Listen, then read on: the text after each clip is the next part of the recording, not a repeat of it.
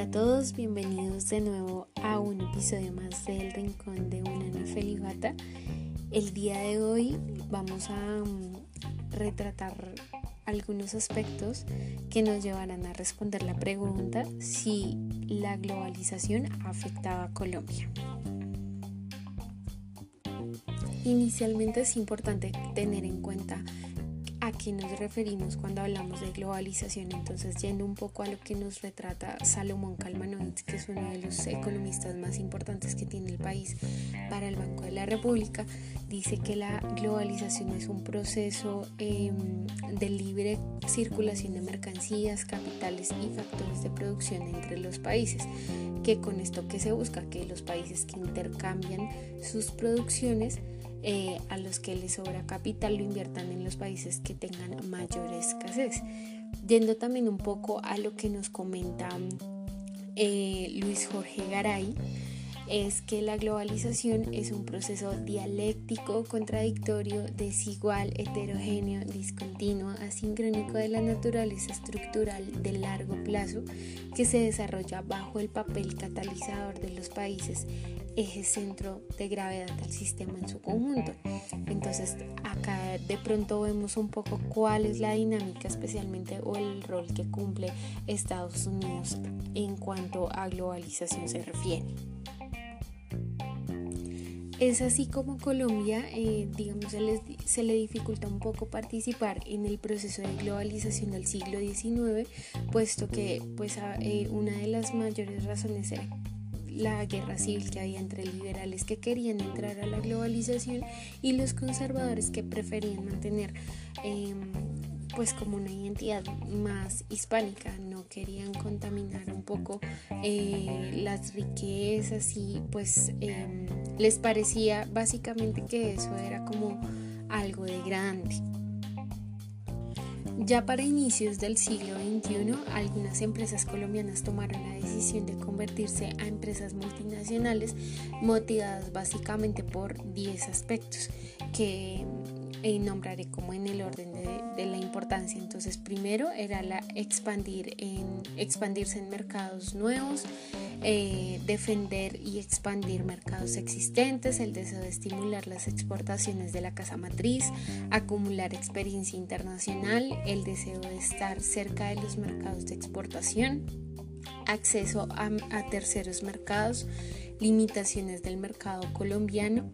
eh, seguir a los clientes, presiones competitivas en el mercado colombiano y la diversificación del riesgo financiero.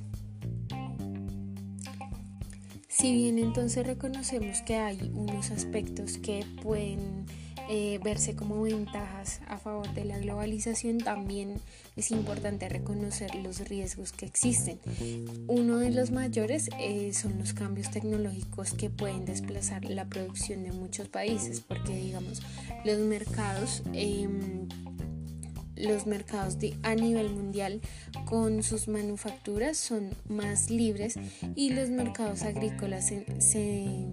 distorsionan más. La migración entonces laboral es mucho más controlada y pues eso hace que los países más abiertos al cambio tecnológico y los que desarrollen capacidades de diseño son los que mejor podrán sortear esos riesgos estos riesgos que son técnicos y que pues obviamente se acrecentan con el proceso de globalización. Entonces pues eso también va a depender de qué tan preparado está un país para asumir ese riesgo. Ya concluyendo un poco y para llegar a la, la respuesta a nuestra pregunta inicial, eh, nos vamos a basar en una tesis de la Universidad Militar Nueva Granada que se llama Efectos de la globalización en el desarrollo económico de Colombia en el periodo 2010-2015. Entonces, digamos, de, de, todo lo derivado que, que hizo Colombia en, en esta época, se se establecieron unos efectos positivos y unos efectos negativos. Entonces, por ejemplo, un eh, efecto positivo fue la oportunidad de las empresas de abrir mercados en otros países, como lo comentaba anteriormente,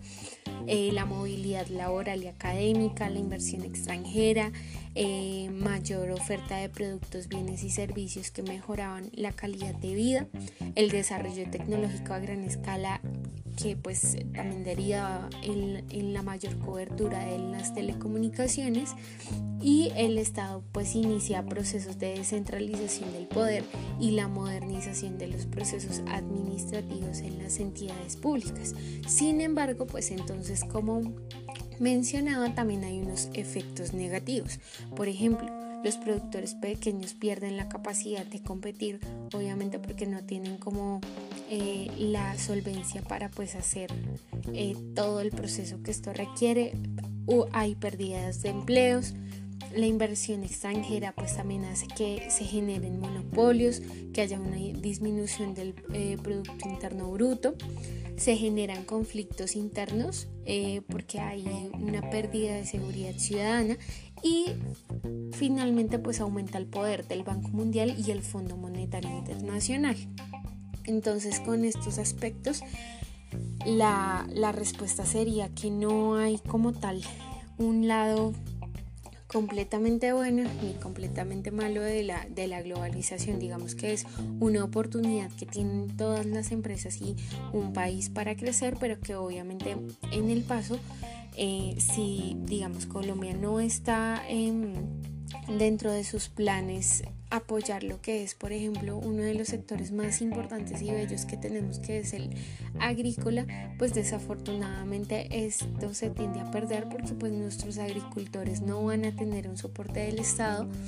y tampoco van a poder competir de ninguna manera en esos grandes mercados.